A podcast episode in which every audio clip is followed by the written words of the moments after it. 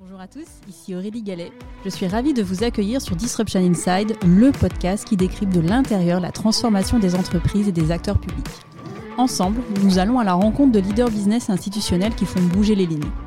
Nous allons décrypter leurs stratégies, revenir sur leurs réussites et leurs échecs et faire le plein de conseils pratiques. Mon objectif, vous aider à passer à l'action en vous inspirant des meilleurs. J'interrogeais euh, il y a quelques semaines euh, Olivier Flouss, donc, qui est Chief Digital Officer du groupe Thales. Quand j'ai posé la question sur la blockchain, il m'a répondu bah, en fait, aujourd'hui, nous, on essaie de limiter le plus possible parce que ça a un impact, un impact environnemental qui n'est pas terrible. Donc, du coup, en fait, on évite, enfin, on limite en tous les cas notre usage à des problématiques très spécifiques au sein du groupe Thales quand j'ai euh, échangé avec Véronique Bertou, euh, qui est responsable développement durable chez BNP Paribas euh, Personal Finance, globalement, elle avait une question pour vous quand je lui ai dit que j'allais vous rencontrer. Mhm. Elle m'a dit, mais finalement, quels sont les bénéfices qu'apporte la blockchain par rapport aux enjeux environnementaux? Et du coup, en fait, si je complète la question, c'est bah, par rapport en fait à ce que vous venez d'expliquer, est-ce qu'il y a une vraie valeur ajoutée en fait à investir dans la blockchain sachant que derrière, en fait, aujourd'hui, telle qu'elle existe, bah, elle a un impact environnemental au global euh, qui n'est pas non plus euh, exceptionnel? C'est une très bonne question. Je remercie Madame euh, Bertou, c'est ça? Oui, Véronique Bertou. Ah, de me donner l'opportunité de répondre et de rebondir sur cette question. C'est qu'effectivement, si vous faites de la blockchain en mode Bitcoin, c'est pas le top. C'est comme quand vous faisiez de l'Internet en mode Napster. Au-dessus de toutes les lois, sans rien respecter ni des artistes, ni rien. Aujourd'hui, il est possible de développer la blockchain en ayant un vrai impact positif sur l'environnement.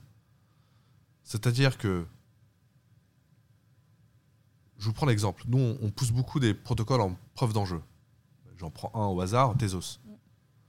Il y a eu une analyse qui a été faite par PwC sur l'impact carbone de tous les protocoles qui existent. il se trouve que les les, protocoles en preuve d'enjeu sont très peu énergivores comparés en preuve de travail. Bitcoin. Bah, la consommation annuelle aujourd'hui de protocoles euh, de l'écosystème Tezos est équivalente à la consommation annuelle de 17 foyers français. Donc pour faire tourner un protocole à l'échelle mondiale, vous consommez autant que 17 foyers français.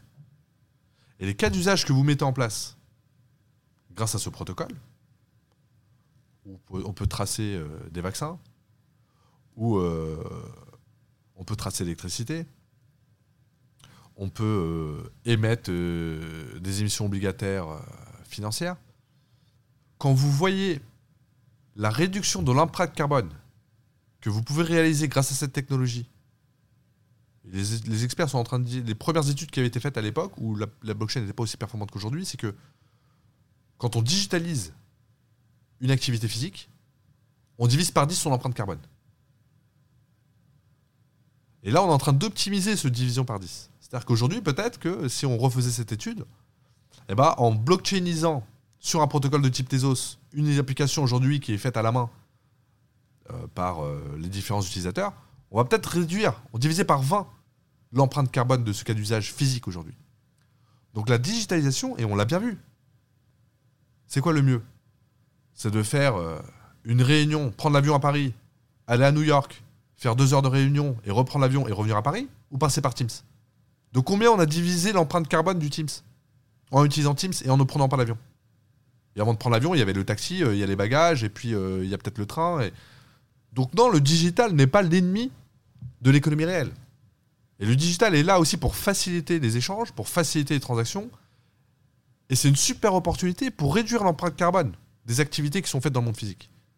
Sauf que si pour faire ça, vous recréez des protocoles qui nécessitent, à travers un hash rate, euh, de faire tourner quatre réacteurs nucléaires, c'est pas top.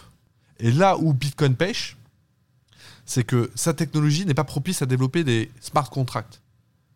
Donc tous les cas qu'on peut blockchainiser et dématérialiser, on peut très bien le faire sur Ethereum et sur plein de protocoles, mais c'est très difficile à faire sur le Bitcoin. Et c'est là où Bitcoin pêche, et c'est là où on n'est pas allé sur le Bitcoin, alors qu'on est quand même allé sur Ethereum.